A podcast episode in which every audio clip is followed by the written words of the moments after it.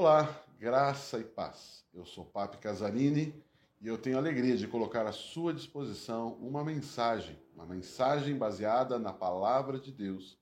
E essa palavra tem poder para transformar a minha vida, a sua vida e a vida de qualquer pessoa. Por isso, abra o seu coração e receba a ministração do Espírito Santo. Continue abençoado, em nome de Jesus. Gênesis capítulo 2, a partir do versículo 4. Olha só o que diz esse texto ali. Esta é a história das origens dos céus e da terra. Só que já poderia ficar dois dias falando. Esta é a história das origens do céu. Quando você vê essa palavra história, em outros textos vai dizer assim: esta é a, é a descendência, ou essa é a origem. Essa palavra história das origens vai citar também assim, vai falar quando vai falar da descendência de alguém. Então, por exemplo, os descendentes de Judá são. Daí vai falar o filho, neto, bisneto e por aí vai. Os descendentes de fulano são. Ou seja, quando fala a, essa é a história, a palavra hebraica ali dá a ideia do seguinte: aqui começa algo que vai perdurar. Aqui começa algo que vai avançar pelos anos e vai ter consequências nas próximas gerações. Se, ou seja, Deus é um Deus geracional. Significa isso, tudo que Deus faz não é só para agora. Tudo que Deus faz tem uma história para frente. Ou seja, tudo que você faz e eu e você precisamos entender que tem consequências não só para agora ou aqui e agora, tem uma consequência para frente. Então, quando ele diz ali essa é a história das origens dos céus e da terra, ele está dizendo o seguinte: iniciou algo, algo teve um início e isso continua. E isso dá sequência. E aí você vai entender um pouquinho mais. Ele diz lá, essa é a origem da o quê? Da, da, as origens do quê?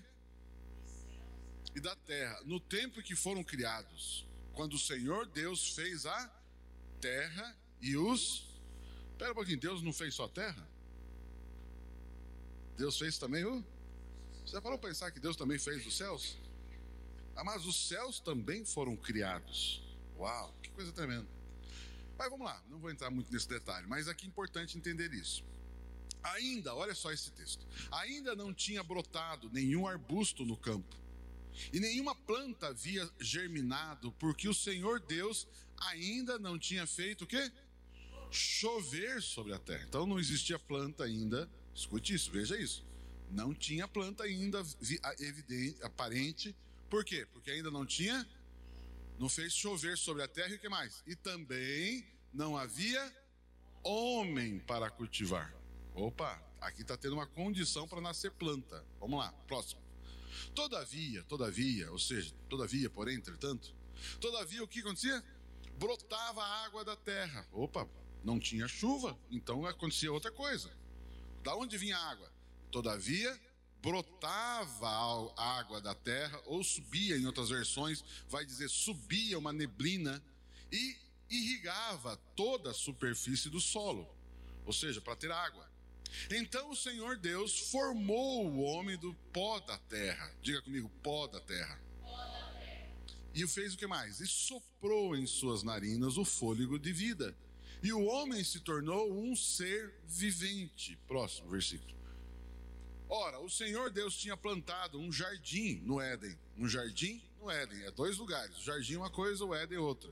O jardim está dentro do Éden. O jardim no Éden, para os lados do leste. E ali colocou o homem que formara. Próximo.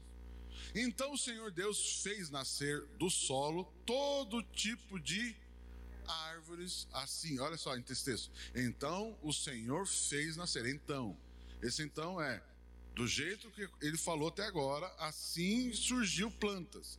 Então, vamos lá. Então, o Senhor Deus fez nascer do solo todo tipo de árvores agradáveis aos olhos, boas para alimento, árvores agradáveis, bonitas, boas para alimentação, e no meio do jardim estava a árvore da vida e a árvore do conhecimento do bem e do mal. Próximo. E no Éden nascia um rio.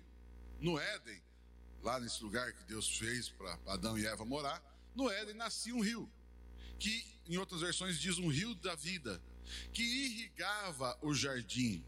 E depois, isso aqui é bastante importante, e depois se dividia em quatro. Então tinha um rio, que depois virava quatro rios. Outra versão, outra versão, volta um pouquinho. Outra versão depois vai estar escrito lá e se dividia em quatro braços. Eu vou explicar um pouquinho essa questão de quatro braços, que tem bastante significado. Versículo 11. O nome do primeiro é Pison. Ele percorre toda a terra de Avilá, aonde existe ouro. Próximo. O ouro daquela terra é excelente. Lá também existem o bidélio e a pedra de ônix. E o segundo que percorre toda a terra de Cuxi é Gion. E o próximo? E o terceiro que corre pelo lado leste da Síria é o rio Tigre. E o quarto rio é o rio Eufrates. Próximo versículo. E o Senhor Deus colocou o homem então no jardim do Éden, ou jardim no Éden, para culti, para cuidar, para cuidar dele e cultivá-lo. Próximo. E o Senhor Deus ordenou ao homem: coma livremente de qualquer árvore do jardim, mas não coma da árvore do conhecimento do bem e do mal, porque no dia em que dela comer, certamente morrerá. Amados, esse texto aqui, o capítulo 2 de Gênesis, ele é interessante pelo seguinte, ele então ele vai mostrar para nós, ele vai mostrar para nós a criação do, da, do mundo. O capítulo 1 também fala da criação do mundo. Disse Deus, haja luz e houve luz, blá blá blá blá. Existem dois textos que falam da criação do mundo: o capítulo 1 e o capítulo 2. O capítulo 1 ele vai dar uma ênfase na criação, o capítulo 2 vai dar outra ênfase na criação. Os dois praticamente falam, lógico, estão falando da mesma coisa, mas com ênfase e um estudo mais detalhado, com mais características, ok? Então, a criação do mundo. É, no capítulo 1 e 2, então, revela duas coisas. Aí você vai ver as duas, duas grandes características nos dois capítulos. Primeiro, Deus é o Criador. Então, a primeira coisa que você precisa crer. Não, não adianta discutir, não adianta você tentar convencer ninguém disso. Queridos, nós temos que crer que Deus é o Criador dos céus e da terra, amém? Pronto, o texto já está mostrando. Quem criou tudo que existe foi Deus. Ponto, final. Então, esses dois capítulos estão dizendo que o Criador é Deus, é Ele que criou todas as coisas. Isso é maravilhoso, por quê? Porque todo o processo de criação, Deus é a fonte, Deus é a fonte de qualquer, de toda a criação. E também o que mais esses dois textos têm em comum? Esses dois textos mostram como Deus criou. Um é Deus criou, segundo ponto, como ele criou. No capítulo 1 vai, vai, vai dar uma ênfase nesse como, um, um, né, em outro aspecto do como. No capítulo 2 vai dar um outro aspecto do como.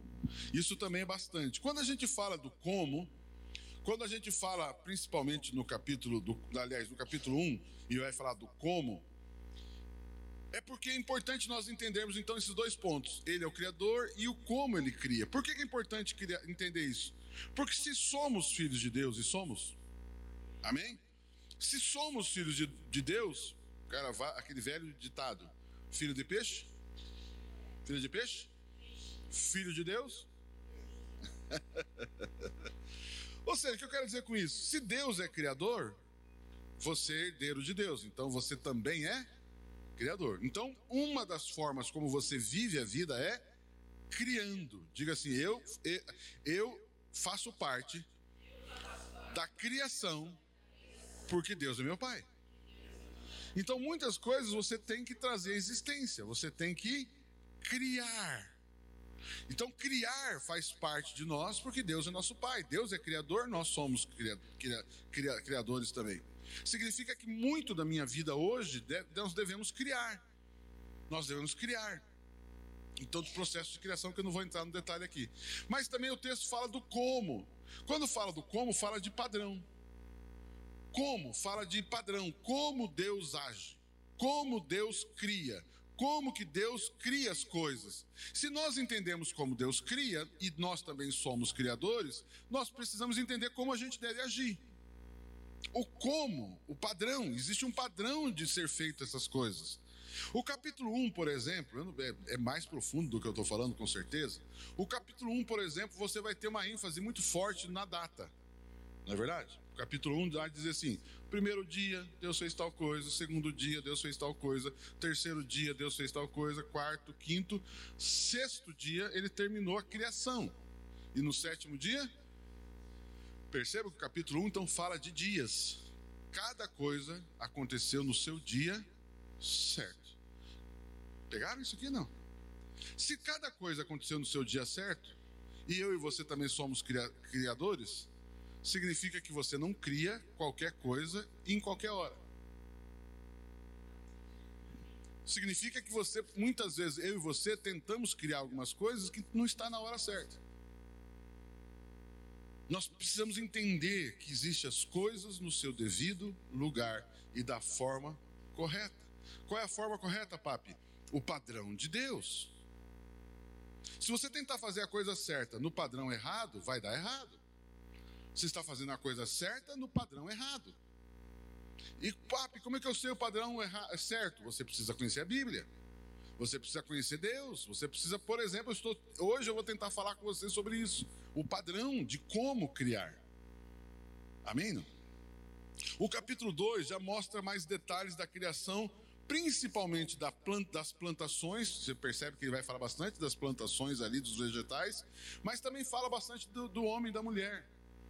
Ali ele falou da questão das plantas só surgiram depois que surgiu a água e o, o próprio agricultor, que é o Adão e Eva. Também vai, vai falar com mais detalhes. A gente só sabe que o homem foi feito de barro, que tem um boneco que soprou na narina dele e virou vida. A gente só vai saber isso por causa do capítulo 2. No capítulo 1 um não fala disso. O capítulo não fala dessa, desse detalhe que o homem é um boneco de barro que ganhou vida. Também no capítulo 2 a gente vai entender a criação da mulher, que daí tirou a costela de Adão, ela, ele dormiu, tirou a costela e fez a mulher. Isso é tudo no capítulo 2. Então dá detalhes, ele aprofunda mais no capítulo 2 como que surgiu as plantas e como surgiu o homem e a mulher. Depois ele vai também dizer o seguinte: Aí ele vai citar. E Adão e Eva estavam no jardim e ele colocou Adão e Eva para dar nome aos animais. Também no capítulo 1 não fala sobre isso, mas no capítulo 2 fala que uma das tarefas de Adão era dar nome para os animais. E nesse processo de dar nome para os animais, Deus fala: o, não é bom que o homem esteja só.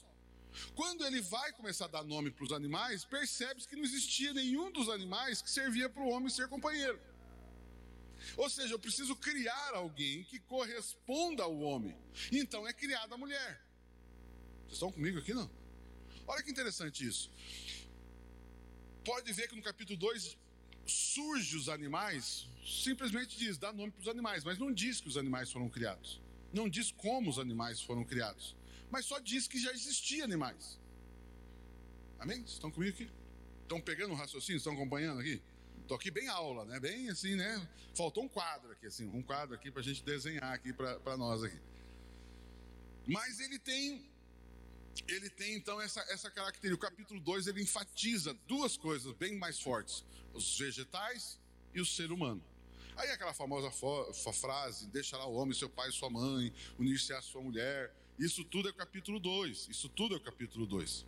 Então, mas ele vai então enfatizar o homem a criação do homem, da mulher e dos vegetais. E hoje eu quero me ater mais à questão dos vegetais. Eu não vou falar muito da criação do homem. Aliás, não vou falar da criação do homem. Eu vou falar um pouquinho mais profundamente, até por causa do tema do, do evento, do evento, é, do, culto ou da mensagem. Eu vou falar um pouquinho sobre as vegetações. Coloca para mim, por gentileza, o versículo 5 de novo, Pedro. Versículo 5 do capítulo 2. Olha lá. Eu, vamos aprofundar um pouquinho mais isso aqui, que isso aqui vai ajudar bastante ainda não tinha brotado nenhum arbusto, planta, vegetal, nenhum arbusto no campo e nenhuma planta havia. Opa, germinado, o que é germinar? Brotar da terra, não é verdade? Ou seja, se olhasse o mundo, ele estava peladinho assim, né? Estava, você olhava só a terra. Mas o texto diz que elas não brotaram. O capítulo 1 diz também sobre isso, mas não dá esse detalhe. Mas quando que as plantas surgiram? No outro capítulo vai falar, no outro capítulo vai dizer que as plantas nasceram antes do homem. Aqui vai dizer que, olha só esse texto. Nenhuma planta havia germinado, porque o Senhor Deus não havia ainda feito chover. Mas eu tenho um detalhe, uma informação interessante. Sabe quando foi que aconteceu a primeira chuva? Foi outro dia, não? Mas a primeira chuva que caiu sobre a terra foi no Noé, no dilúvio. Até então não chovia, não existia chuva. Só vai ter chuva em Noé. Nós estamos falando de muitos anos para frente. Então, como que resolveu a situação de não ter chuva? Está lá o texto, olha lá. Porque o Senhor Deus não havia porque é, no chover sobre a terra. E que mais? Qual era a outra condição para ter planta na terra? Não havia homem para o quê? Cultivar. Uau! Então diga assim: qualquer coisa para ser criada precisa de água e do, e do administrador. Querido, se você não tem água e não tem um administrador, você não cria. Você precisa de alguém que cuide. A gente na aba tem uma expressão que a gente usa, eu sei que outros usam também, mas a gente tem uma expressão na aba que é o pai da criança. Às vezes as pessoas vêm e dão uma ideia para nós. Pastor, e que tal que se a gente fizesse isso na igreja? Tá, você vai ser o pai disso? Não? Você está dando uma ideia para que eu invente ou para que você faça?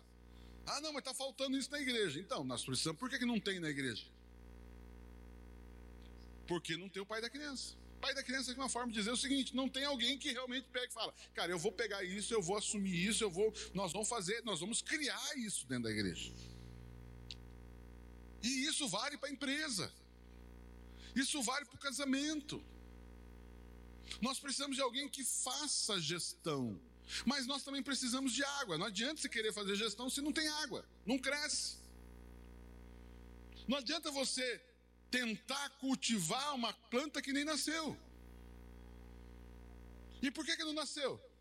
O texto diz o padrão. Porque falta. Falta o quê? Primeiro lugar, como é que você não. Como cultivar? Como eu ser o agricultor se não tem a planta? Mas como que vai ter planta? Se houver água.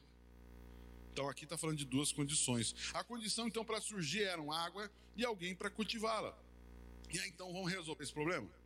O que, que você precisa fazer para resolver esse problema? Então, dá um jeito de surgir água e dá um jeito de surgir o, o agricultor, o administrador, a pessoa que vai cultivar isso. Então vamos resolver primeiro quem? O texto diz: então subia uma neblina, começou a surgir uma neblina que vinha do solo. Papi, da onde vinha essa neblina? Vinha da água do solo. Da, essa água do solo vinha da onde? Porque Deus, no capítulo 1, vai dizer que Deus fez separação das águas. Tinha água em cima do, sol, do céu e tinha água embaixo. Essa água em cima só foi descer para baixo depois do dilúvio. No dilúvio abriu as comportas do céu e desceu. Mas essa água que está embaixo começa a subir para cima. Subir para cima é meio. Né, Luiz? ela começa a subir. E ela sobe em que formato que ela sobe? Como, aí o texto vai usar palavras que é traduzida de algumas formas no português. A neblina, um vapor, mas também pode ser uma mina d'água. Quantos já viram mina d'água? Já viram aquela aguinha que nasce assim de um lugar e aí forma aquele ribeirinho, aquele riachinho? Uma mina d'água. Isso ali é o que começou a surgir. Começou a surgir minas d'água. E o, o acúmulo dessas minas d'água formou o quê? Rio.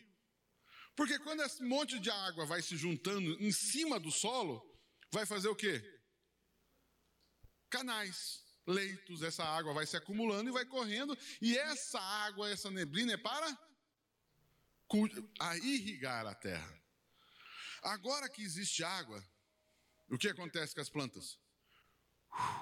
começa a surgir. Mas também qual que eu falei que faltava? Água aí? O administrador. O que Deus faz então? Como que ele criou o administrador primeiro? Pegou o quê? A terra e fez o quê? Uma escultura. Ele fez uma, uma, um boneco de barro. Ah, mas quando a gente fala boneco de barro, não sei se você já teve essa criatividade, esse pensamento, essa imaginação. Quando pensa em boneco de barro, você não imagina aquele bonequinho tosco assim? Né? Aquele bonequinho meio, meio que nem eu e você fazemos. Ah, faz um bonequinho de barro. Nós vamos fazer um troço meio esquisito, assim, né? Um bracinho, uma cabecinha redonda, um troço assim. Vocês acham que Deus fez isso? Não. Ah, mas eu imagino que Deus tenha feito cabelo de barro, cílio de barro, dente de barro, olho de barro, os detalhes. Se, se cortasse o boneco no meio assim, você ia ver um coração de barro lá dentro, um pulmão de barro. Você ver as veias correndo e as veias são todas esculpidas no barro. Eu, eu, você consegue imaginar isso, não? Quantos creem que Deus é poderoso para isso? Mas faltava o que para o boneco? Faltava? Vida. Quando a Bíblia diz, por que, que eu estou falando que se olhasse, cortasse no meio ia ver o coração e as veias lá dentro? Porque tem um detalhe o texto, diz o texto assim, e ele fez o quê? Deus fez o boneco e soprou o quê? Aonde? Não, aonde? Nas nas? Mas como é que o vento entrou? Porque tinha que ter um buraquinho. Não é? Mas não tem que ter um buraquinho? Se entrou pelas narinas, significa que o vento entrou aqui dentro e para onde vai o vento? Quando, o ar, quando entra pelo nariz.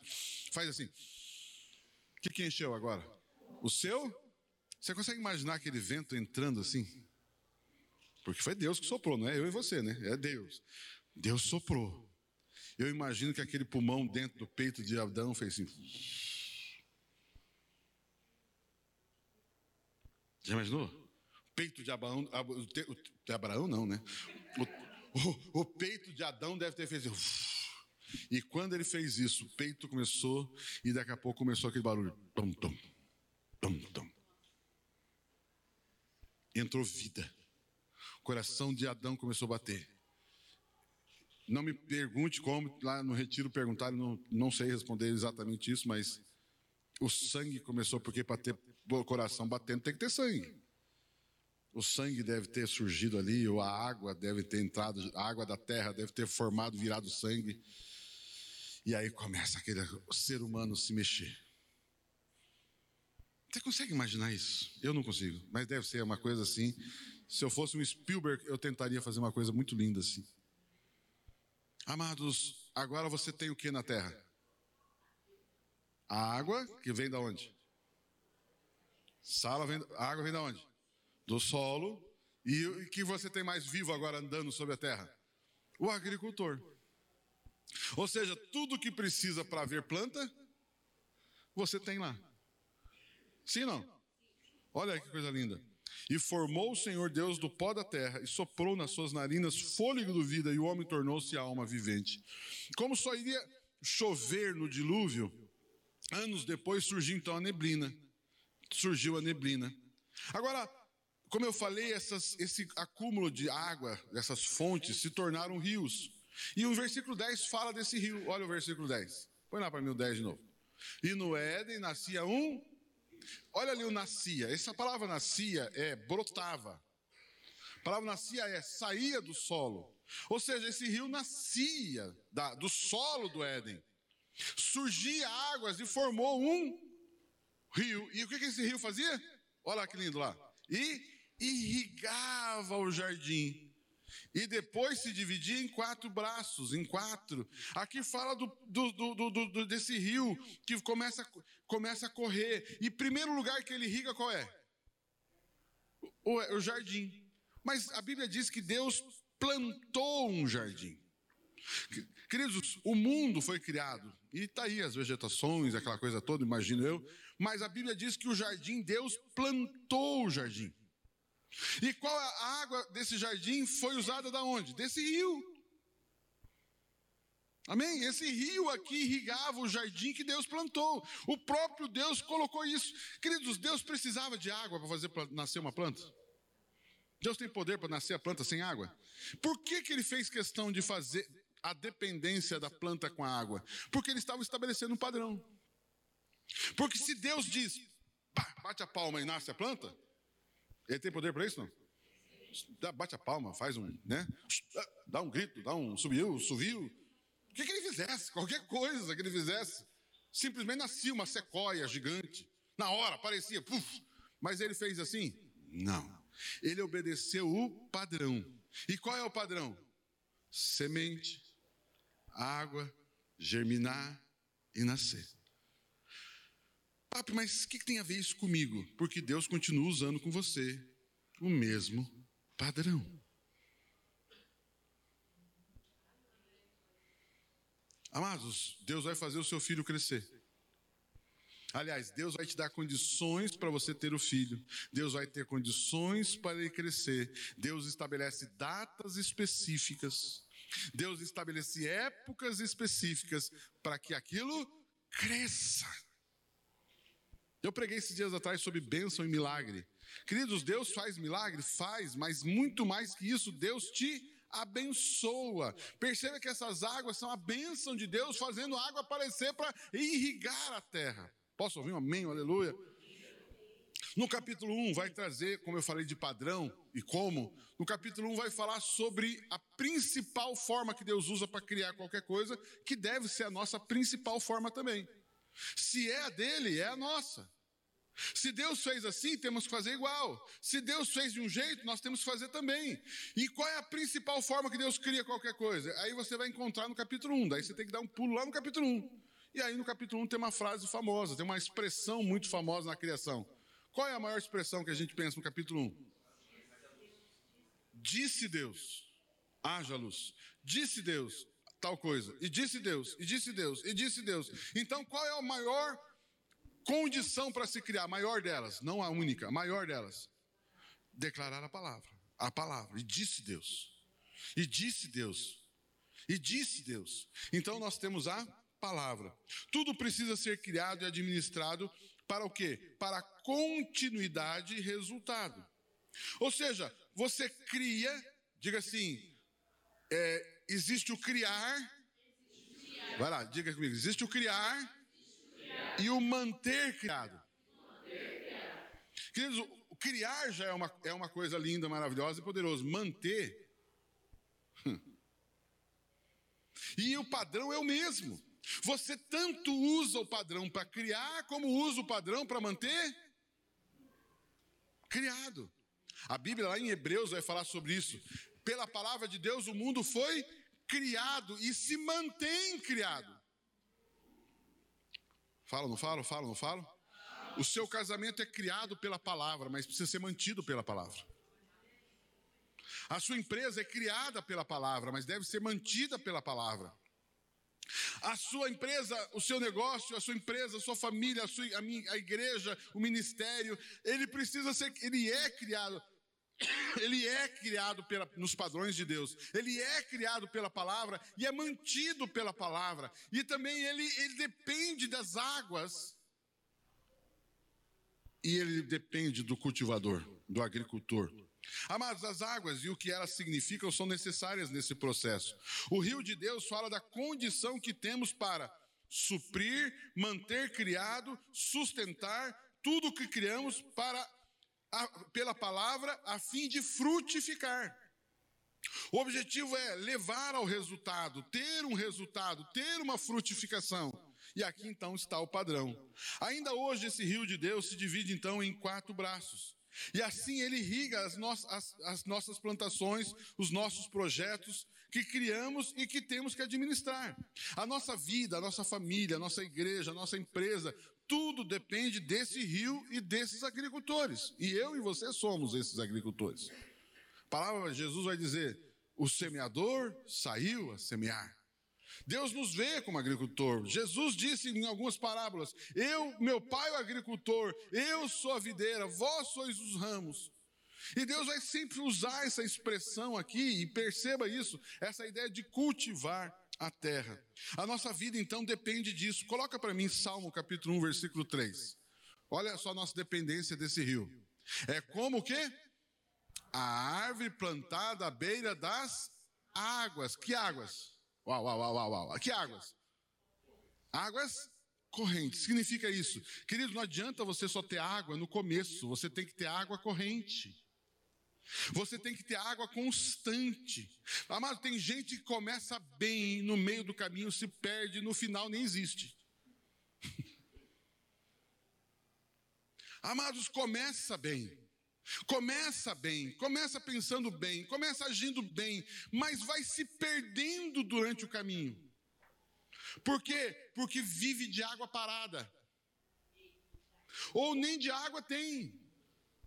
Tem gente que vive do passado, tem gente que vive de e começa ou começa a beber de outras águas. Olha lá, beira de águas correntes. E o que acontece com essa, essa planta, planta, essa árvore plantada? Ela quê? Dá fruto. Peraí, peraí, peraí, peraí. Lembra que eu falei capítulo 1, capítulo 2? Dá fruto no. Dá tu, quanto que dá fruto? No tempo certo. O que significa isso? Já deveria estar dando fruto, não está. Se não está dando fruto é porque não tem água. Ou não tem agricultor. Ou não está fazendo uma boa gestão, por isso não tem fruto. Ou não tem água. Ou não tem água corrente. Ou tem uma outra água diferente. As suas folhas não murcham. E tudo que ele faz. Uau, que coisa tremenda. Alguém diz amém? Diga, isso aí é para mim, fala, isso aí é para mim. Amém, olha que legal. Agora, olha o próximo versículo, o versículo 4. Não é o caso dos. São como palha que o vento leva. Próximo. Por isso os ímpios não resistirão no julgamento, nem os pecadores na comunidade dos justos. Esse texto está dizendo o seguinte: quando fala, ali fala palha, em outras versões vai falar folha seca. Se existe uma folha seca, o que aconteceu? Se existe uma folha seca, o que aconteceu com a árvore? Secou, morreu. Mas quando fala árvore morreu, é árvore secou, não é verdade? E se uma árvore seca é por causa de quê? Outras razões também, doença, alguma coisa, mas vamos pegar aqui. Secou por falta de água. E quando, quando uma planta está morrendo, a primeira coisa que começa a cair? As folhas. Porque as folhas precisam de alimento também. O fato de não ter umidade, alimento na planta, significa que as folhas começam a morrer e vai caindo. É que nem cabelo de alguns irmãos, vai caindo, vai caindo.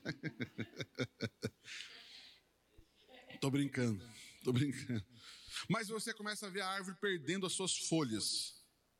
Você começa a ver uma pessoa perdendo folhas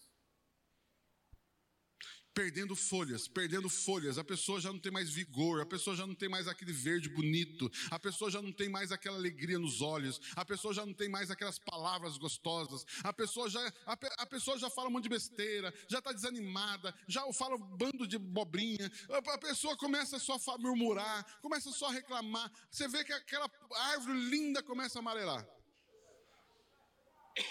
E depois que amarela, qual é o próximo passo? Secar e cair. E quando cai a, a folha? Quando cai a folha, o que acontece? O vento passa e leva aquela folha embora. Amados, você começa a ver a vida de muitas pessoas, você começa a ver aquela árvore seca, sem folha. O texto diz: as suas folhas, é lindo isso, dá fruto e as suas folhas não murcham. Amados, você olha aquela árvore lá, meu, que árvore linda. Quando a gente fala uma árvore linda, aqui nós estamos falando em, em vários aspectos, mas o principal aspecto qual é? Uau, que árvore grande, que árvore crescente, que árvore que dá fruto, que árvore que tem uma folhagem bonita, que faz uma sombra maravilhosa. A árvore seca faz sombra? Até faz, mas uma árvore com umas boas folhas, ela faz uma sombra.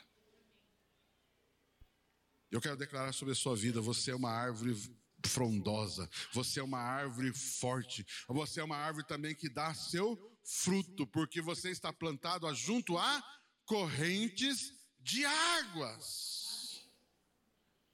Uau! Amados, olha que interessante o padrão da criação em relação à nossa vida no dia a dia. Olha Apocalipse capítulo 22, versículo 1. Olha Apocalipse 22, 1. Então o anjo me mostrou o quê?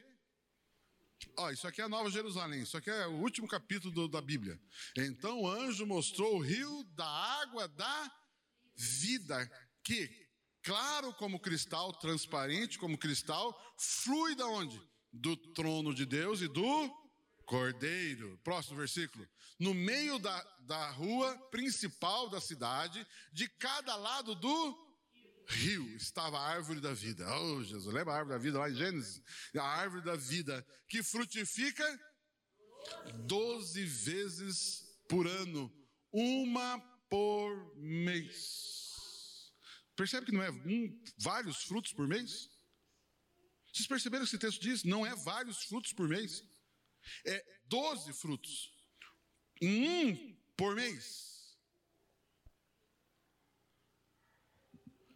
Uau, 12 vezes por ano, que frutifica 12 vezes por ano, um por, uma por mês. As, as folhas da árvore servem para cura das nações. Deixa eu fazer uma pergunta: esse texto está falando aonde? Nova Jerusalém. Sim ou não? Apocalipse. Amém? Não? Mas para que, que existe cura num lugar desse? Por que, que existe cura num lugar desse? Esse lugar precisa de cura? Será que lá no céu vai precisar de cura? Eu não acredito nisso. Quem acredita que no céu vai ter cura, vai ter doença? Então, mas só que é lógico, tem que estudar um pouquinho. Que cura é essa aí? Essa cura aí significa serviço. Significa servir uns aos outros. Ou seja, ah, fala.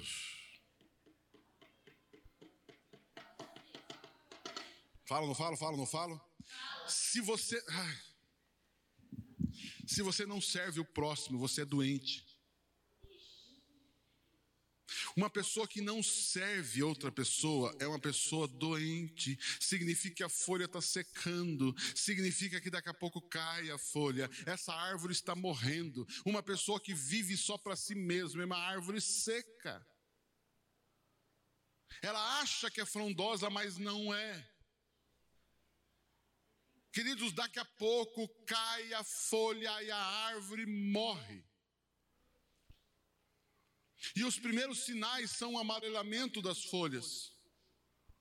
E o texto diz que as folhas são o quê? São o quê? Cura, cura aqui é serviço médico, aquele cara que atende o paciente, ele cuida do paciente. O Luiz, né? O Luiz e a Rosa são dentistas, eles recebem a pessoa, avalia o problema no dente, avalia a situação, faz o diagnóstico, estabelece ali o que precisa ser feito, faz o que precisa ser feito e manda embora o cara com o dente novo. Ou bangue... ou com a dentadura, né? Mas resolve o problema. Mas também é, né? Mas o que eu quero chamar a atenção aqui é o ser, essa palavra cura para as nações, a palavra é traduzida ali é serviço a alguém. É o serviço do médico, é o serviço do enfermeiro, é o, é o serviço que alguém presta para você. Eu quero dizer algo para você: existe alguém agora, não sei quantos aqui estão com o filho aqui do lado. Existe alguém agora servindo você. Tem alguém aqui servindo os nossos filhos.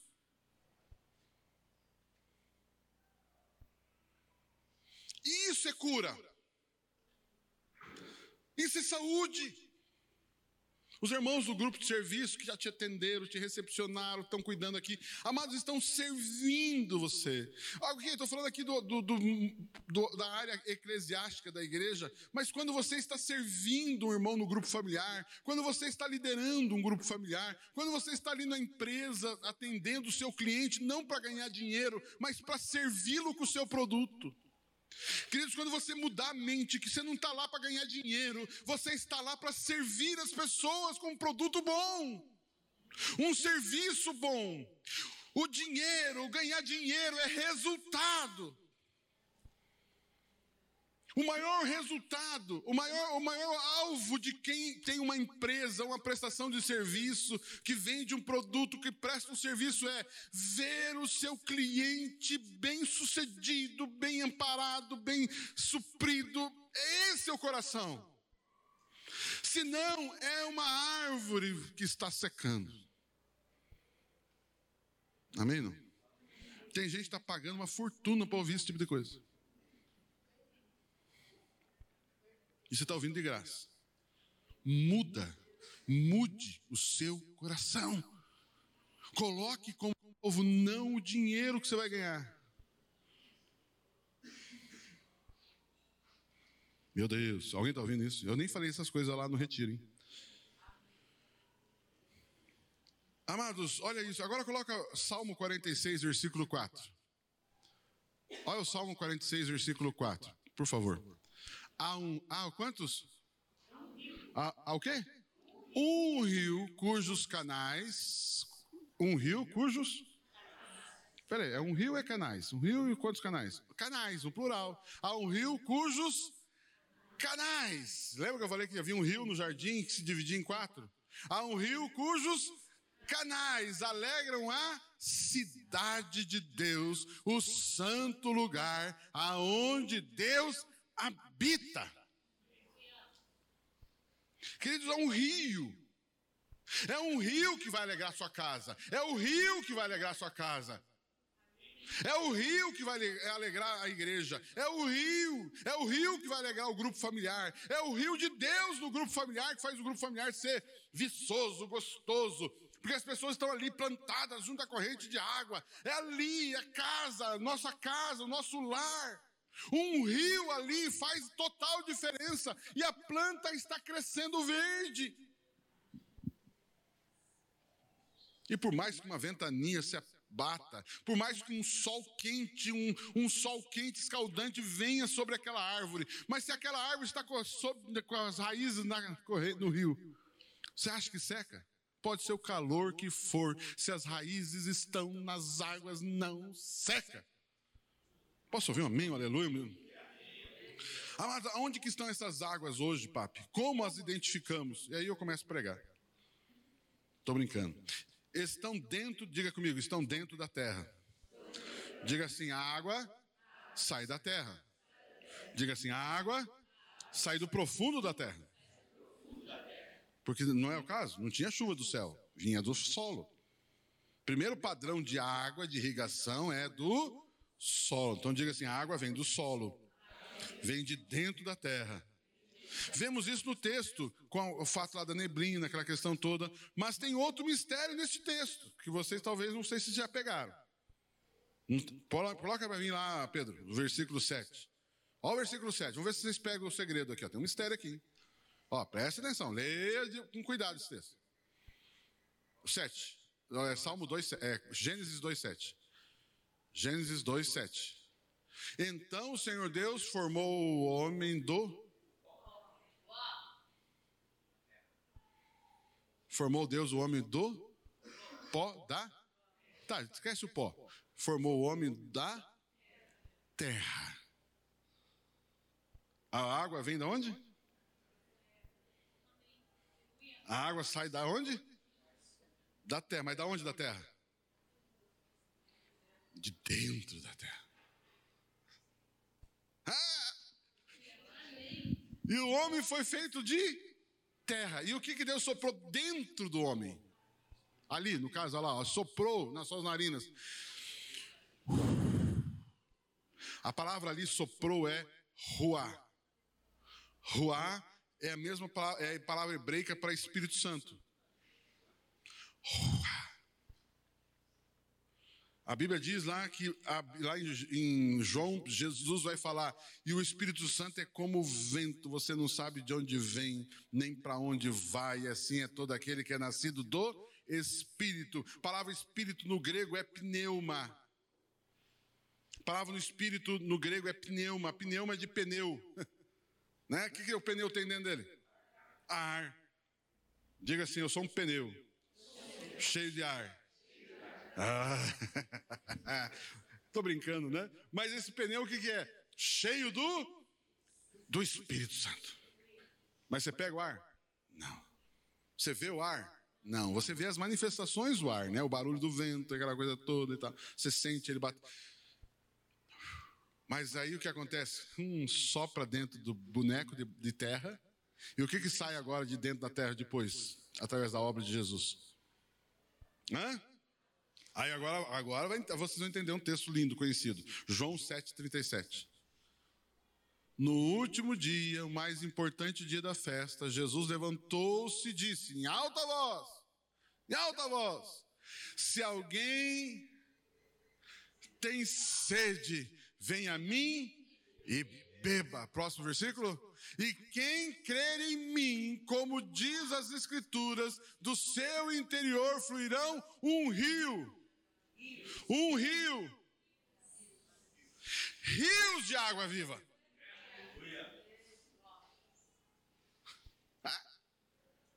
Como que hoje a água entra pela, como que hoje o vento entra pela sua narina?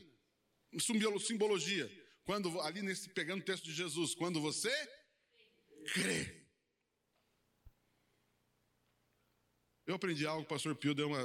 A gente estava brincando com o pastor Pio hoje, então, na quinta-feira lá, estava que nem a Tramontina, corte rápido. Estava assim. Rapaz, cada uma que foi brincadeira. Ele falou assim: quantos aqui creem em Deus? Todo mundo, aleluia, eu creio em Deus. Ele falou: então você chegou no nível do diabo. Porque a Bíblia diz que o diabo crê em Deus. E ele ainda vai mais longe que você, porque ele estremece. Você nem estremecer não é, porque tem gente que peca sem medo de pecar, né? Nem por temor. Brinca não. o diabo crê. Ué, você crê? Creio. O diabo também crê, ué. Jesus diz, hã? O diabo é crente, sabia disso não?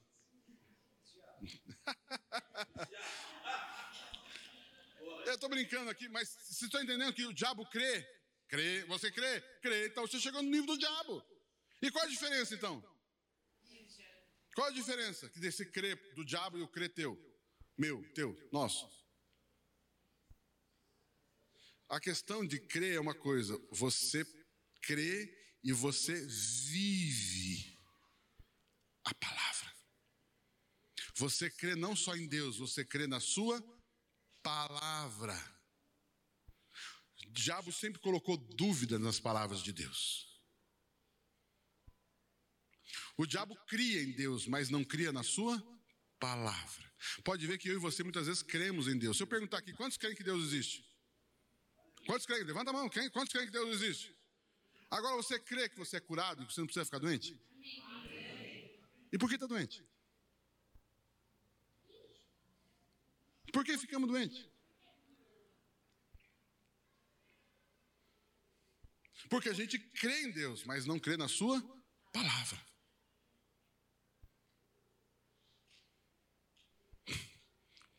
Simples assim. Deus disse.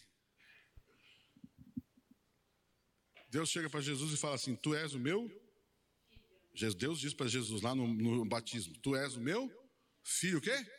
Amado. E aí o que, que o diabo. Algumas horas depois, Jesus encontra com o diabo. O que, que o diabo diz para Jesus? Se tu és o filho amado de Deus, é isso que ele diz? Ele falou isso? Se tu és o filho amado de Deus, manda que essa pedra transforme em pão. Ele falou isso? se tu és o filho de Deus. Você percebeu que o diabo já tirou o amado? O que, que a serpente falou para Eva? Você tem certeza no que Deus disse para você? Vocês perceberam que Deus disse para você e não é bem assim? Porque Deus sabe que você vai ficar bom e Ele quer esconder de algo de você? Ou seja, o diabo colocou dúvida, no caso de Eva, colocou dúvida no que Deus disse e colocou dúvida, quis, quis colocar dúvida no coração de Jesus se Jesus era amado. Eu quero dizer algo para você. Se você, se o diabo conseguir colocar dúvida no seu coração, se você é ou não amado de Deus, você, ele já tem uma grande vantagem sobre a sua vida. Se você tem dúvida que Deus te ama, você já tem, o diabo já tem uma grande vantagem sobre a sua vida. Por isso diz: Deus me ama. Deus me ama. Eu sou um filho amado de Deus.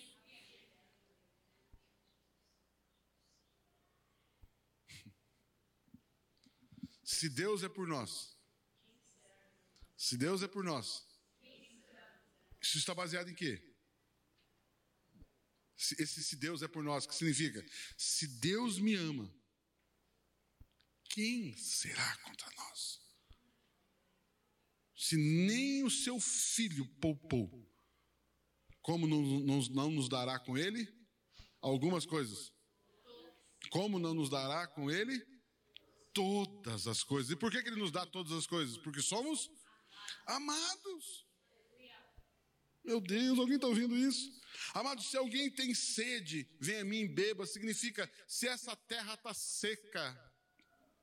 Sede é seco, seco. Quando alguém está seco é porque falta água. Por isso, esse texto vale para quem está perdido, não conhece Jesus, mas esse texto também serve para quem está crente e está seco. Ei, vocês que estão com sede, venha a mim e beba das águas da vida. Você que está triste, você que está desanimado, você que está com dúvida se Deus te ama, você que está desesperado, você que está tomando decisões erradas, vocês que estão é, depressivos, tristes, desanimados, frustrados, decepcionados, Ele diz: venha a mim e beba, não fique seco. Se você secar, vai amarelar a folha, vai cair a folha, e depois morre os, os galhos, e por fim morre o tronco. Queridos, cuidado com a depressão. A depressão não. A depressão tem um estágio mais avançado. Cuidado, amados, com a tristeza. Cuidado com a decepção. Cuidado com a frustração. Não deixe esmorecer a tua fé. Não deixe esmorecer a sua fé na palavra. Não deixe esmorecer a sua fé em Deus, não deixe esmorecer o seu ânimo, não deixe esmorecer a sua, a sua disposição. Amados, tome cuidado quando você não quer acordar de manhã, tome cuidado quando você não quer sair para trabalhar, tome cuidado quando você, você começa a desanimar, você começa a já não querer tomar banho.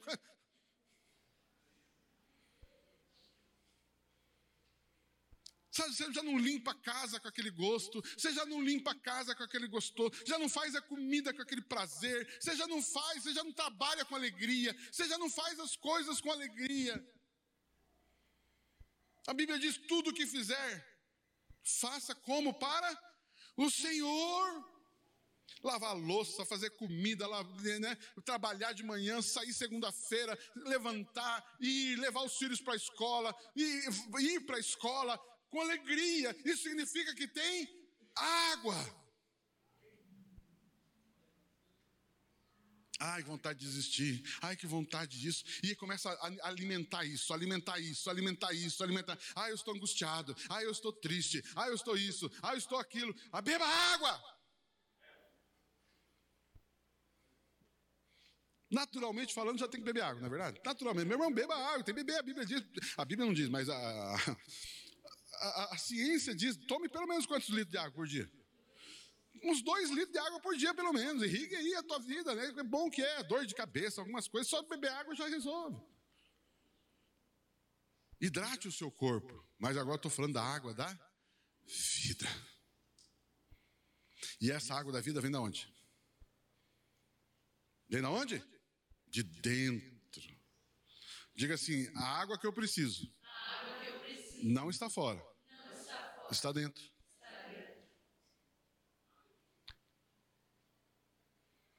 Agora, tem momentos que talvez eu estou seco.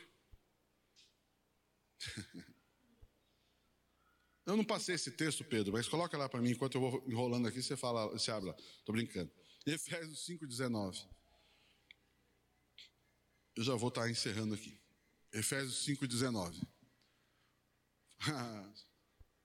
Como que você enche-se de água? Olha lá o texto. Falando entre vocês com salmos. Falando entre quem? Tem, é para falar sozinho.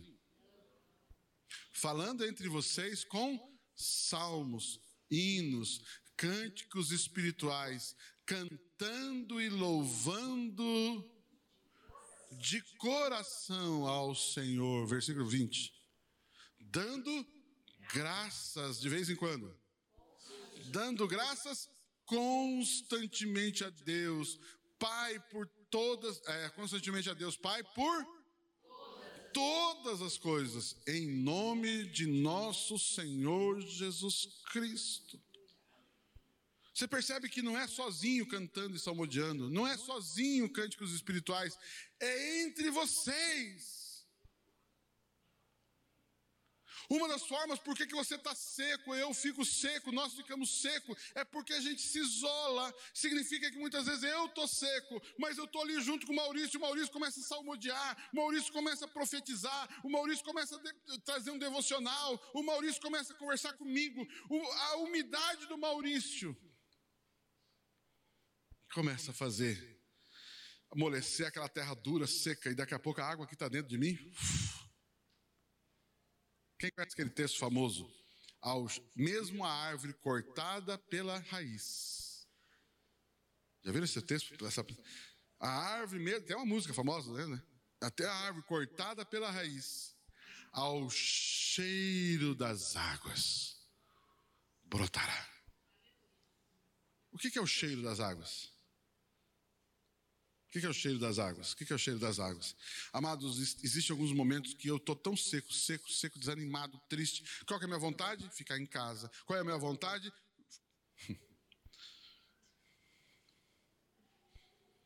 se isolar, ficar em casa, ou se juntar com tranqueira. Amados, quando você começa a fugir daquele entre vós, entre vocês. Quando começa a fugir de esse entre vocês, já é um sinal de amarelamento de folha. Quando começa a pessoa não vem na igreja, a pessoa começa a não vir na, nas reuniões, tudo é difícil, tudo é complicado, tudo é um peso. Você começa a ver, essa pessoa está com a folha amarela, já vai cair folha. E começa a perder, porque o vento vai pegar a folha que cai vai mandar embora, vai levar para longe. Querido, tem gente perdendo casamento, tem gente perdendo filho, tem gente perdendo dinheiro, tem gente perdendo saúde, porque as folhas estão caindo e o vento está levando embora. E você acha que o diabo para com uma folha? O diabo desiste na primeira folha que cai? Ou ele vai lutar até pelar a árvore? Tem gente que fala assim, pastor, eu vou me divorciar. É mesmo? Você quer se divorciar? Quero. Você vai entregar para o diabo o teu casamento? Vou. Então você acha que o diabo, o próximo passo dele vai ser qual? Você acha que ele vai parar? A hora que você der o casamento, o diabo vai. Ai, que bom, agora estou satisfeito. Ele vai parar no casamento? Ele vai até matar, até o osso. Por isso, não entregue fácil as coisas para o diabo. Aliás, nem entregue para o diabo as coisas, mas não entregue nada para ele. Ah, não, vou entregando. Vai, entrega o tempo, entrega grupo familiar, entrega o departamento, entrega devocional, entrega tempo de oração. Vai entregando, vai entregando, vai entregando. Cada vez mais que você entregar, mais seco você vai ficar, mais duro vai ficar. Talvez seja com aquela árvore cortada pela. Vocês entendem isso, né? Imagina aquela árvore cortada assim, bem no toco dela assim. Mas a Bíblia diz que ao Amado, daí de repente você está lá, uma desgraça total. A árvore já está tudo cortada, já perdeu tudo quanto é folha, galho, os galhos, o tronco já está uma desgraça. Tá, tá, não. Você olha para aquilo, tem chance. Tem chance não? Olhar uma cena dessa, uma árvore cortada no toco. Mas a Bíblia diz que o cheiro das águas. O que é o cheiro da água? O que é o cheiro da água? Muitas vezes eu chego perto do Maurício. A vida do Maurício e a água na vida dele. A água na vida dele começa. Uau. Uh. É por isso, amados, que quando você, muitas vezes, só de estar perto de alguém cheio de Deus,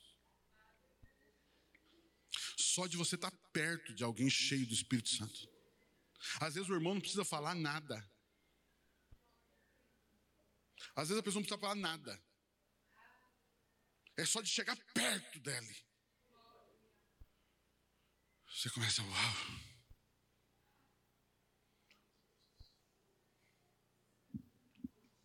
Tocar nas vestes de Jesus.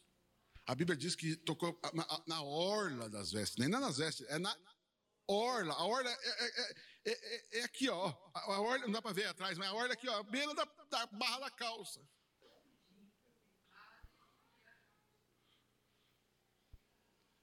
Ela, aquela mulher não abraçou Jesus. Aquela mulher não pediu uma palavra de Jesus. Aquela mulher, ela, aquela mulher, ela foi muito, muito, muito disfarçadamente. Naquela multidão em volta, ela pegou e tocou na orla da veste. Ela tocou o cheiro das águas. Mas eu digo para você: seja o cheiro da água, seja a própria água. A mulher diz, e ela foi totalmente curada. E Jesus também falou o quê? Cara, alguém me tocou, porque de mim saiu. Vamos, vamos contextualizar para a mensagem de hoje. De mim saiu água.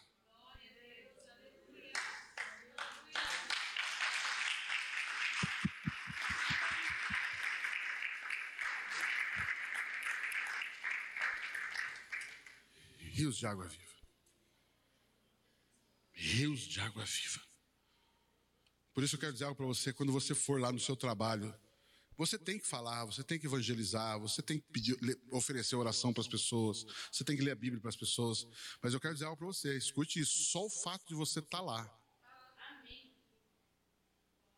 Você não precisa falar nada. A sua presença, lógico, a sua presença fluindo do Espírito Santo. Fluindo do Espírito Santo. É que a tua presença é seguinte, você está em comunhão com o Espírito Santo. Sabe aquela neblina? A Bíblia diz aquela neblina, aquele vapor. Quem já viu no frio, assim, que você, né, é, você olha aquela pessoa, parece que tem um vapor saindo dela, assim? Já viram essa cena, assim? A pessoa está falando, sai aquele, aquele vaporzinho, assim? Sabe quando você vê aquele vapor Amados, tem gente que não fala nada, mas vai saindo aquele vapor d'água, vai saindo aquele vapor d'água. Existe glória, existe poder, existe unção saindo da vida da pessoa. Mas de que pessoa? A pessoa que é o texto que lemos de Efésios: falai entre vós, cantai entre vós, salmodiai entre vós, não viva sozinho, cante junto, salmodie junto, profetize junto entre vocês dando graças a Deus, dando graças, seja grato, seja grato, seja grato, seja grato. Agradeça a Deus.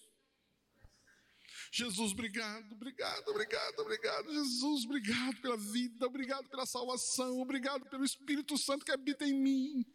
Obrigado pelo meu irmão, obrigado pela minha irmã. Obrigado que eu posso sair de casa, eu tenho uma igreja para ir, eu tenho um culto para ir, eu tenho um grupo familiar para ir, eu tenho, eu tenho uma pessoa para orar, eu tenho uma pessoa para pegar o telefone e ligar e dizer: "Ei, meu irmão, eu, irmã, ore por mim. Ore comigo, meu irmão. Eu não estou bem hoje, não está fácil, mas a gente vai guardando, guardando, solitário, vai secando, secando, secando, a folha amarela e cai a folha, fruto já não tem, mas agora as folhas estão indo embora. Já não dá fruto, e nem folha mais tem.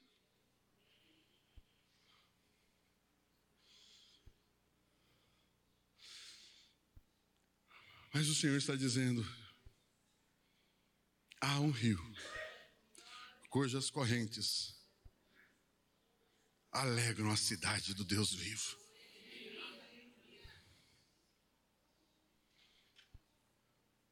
Eu falei de quatro braços. Eu não vou entrar aqui, talvez à noite eu complete isso, mas só para citar: Pison, Gion, Tigre e Eufrates. São quatro rios que falam da manifestação do Espírito Santo. Queridos, essa água é o Espírito Santo. Qual que é o único rio? Lembra que era um, depois virou quatro? Lembra? Quem que é o único rio? Quem que é o único rio? O único. Depois dividiu em quatro. Qual que é o primeiro rio que divide em quatro? O único rio, Jesus. Quando se divide em quatro, é a vinda do Espírito Santo.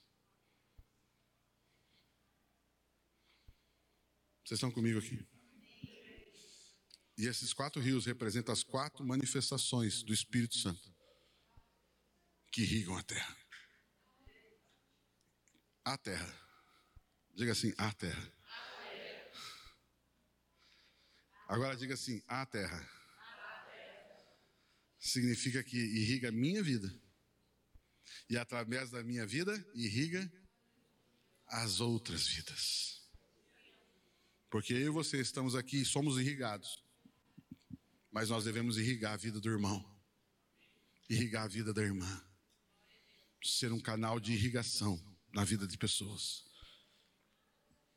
Posso ouvir um amém, um aleluia? Vamos ficar em pé, vamos louvar Jesus. Um aplauso a Ele, Ele é digno.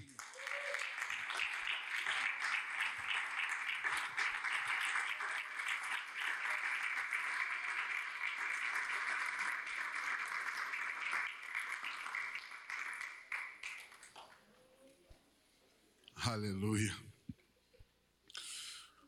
Feche seus olhos. A palavra de Deus diz: aquele que crê em mim, rios de água viva fluirão do seu interior. Rios de água viva fluirão do seu interior. Interior de quem? De quem crê em Jesus. Por isso, nessa hora, eu queria dar uma sugestão para você. Feche os olhos. Comece a declarar a sua fé em Jesus. Declare isso. Eu sei que você já fez isso e faz isso várias vezes, mas.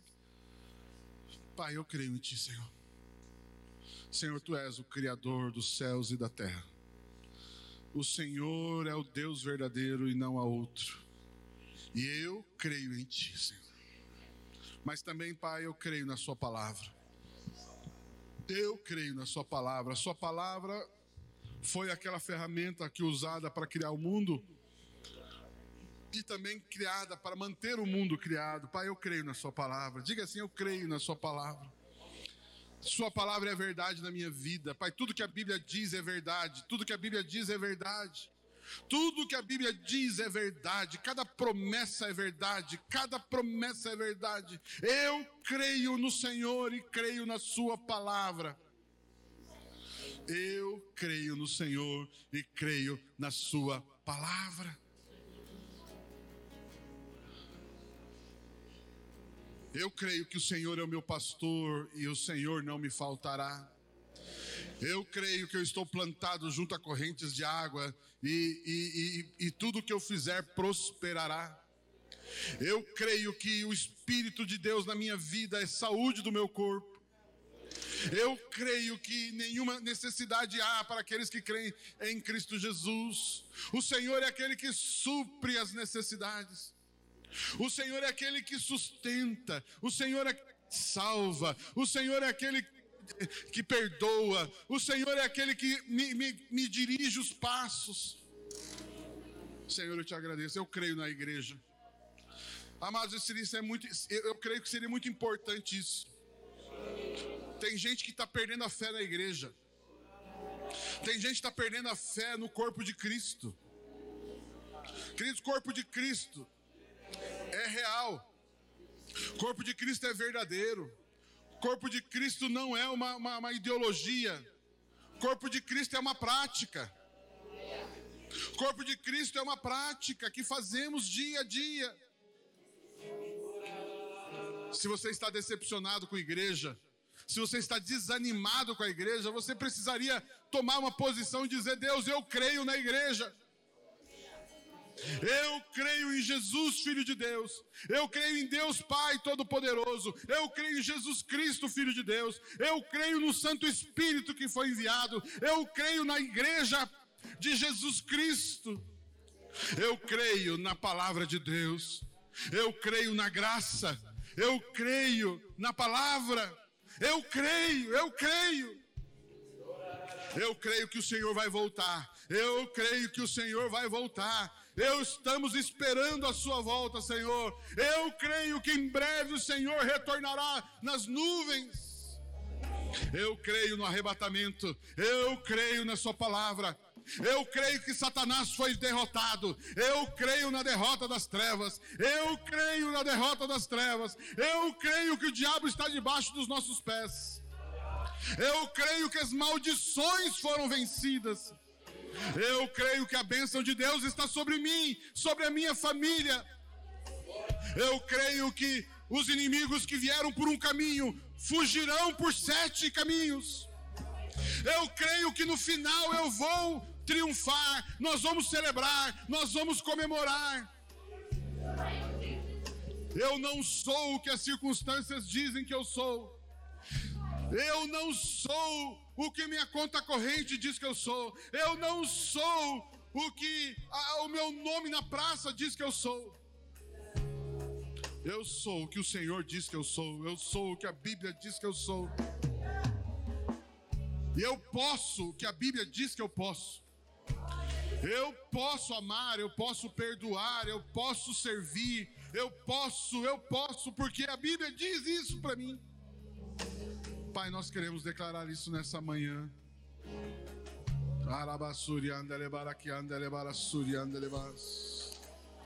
Andarashuri andele barabas. Uma das formas de manter esse, esse, essa água fluindo é orar em línguas. A Bíblia diz que quando você ora em línguas, você ora bem. Queridos, uma das formas de umedecer essa terra é orando em línguas estranhas. Línguas. Por isso, ore em línguas. Hoje, agora, amanhã, sempre. Se você está angustiado, triste, abatido, indeciso, com medo, ore em línguas, para que a água flua. Ore em línguas. Charamandere andere suri andele cantaralabasheri andele bas. Andaramandere andele roshiri ele basuri andele mandaralabas. Orele baranderi andele corro cote shiri ele batteri andele bas. Eri andele mandara shuri ele basiri andele mandarai andele corro lo bashe. Ora le batterie andele mandarai a deho bobri andele basue. Ambai andere curie le mandarás. Ore le barasuri andalabas.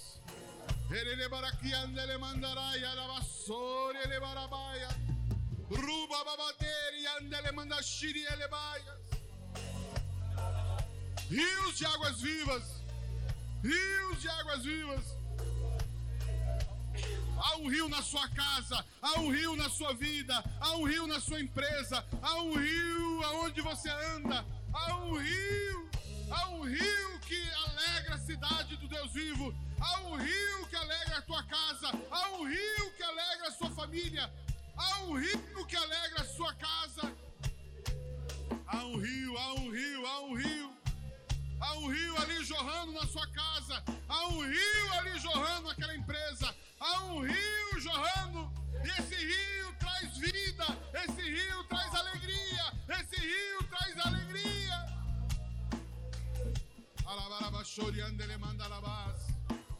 É um rio de água viva. É um rio de água viva. Se existe água viva é porque existe água morta. Esse rio é um rio de água viva. É um rio de águas correntes. É um rio de águas correntes. Pai, nós declaramos, nós declaramos, nós declaramos, nós declaramos. Rio de Deus. Rio de Deus. Pai, queremos declarar essa semana uma semana com uma plena experiência com este rio. Esse rio também é um caminho. Esse rio também aponta um caminho a ser trilhado, como uma estrada. E eu quero declarar isso na sua vida. Eu abençoo a sua semana com uma experiência com este rio. O sobrenatural de Deus, a direção de Deus. Se você está triste, receba as águas desse rio. Se você está desanimado, receba as águas deste rio. Se você está doente, receba as águas deste rio. Se você está com raiva, receba a água desse rio. Se você está decepcionado, receba a água deste rio. Se você está frustrado, receba a água deste rio.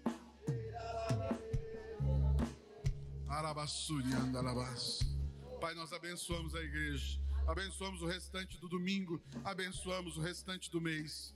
Pai, declaramos prosperidade, porque a Bíblia diz que a, a árvore plantada junto à corrente da água e tudo o que fizer prosperará. Eu declaro essa palavra sobre a sua vida nessa semana, no restante deste mês.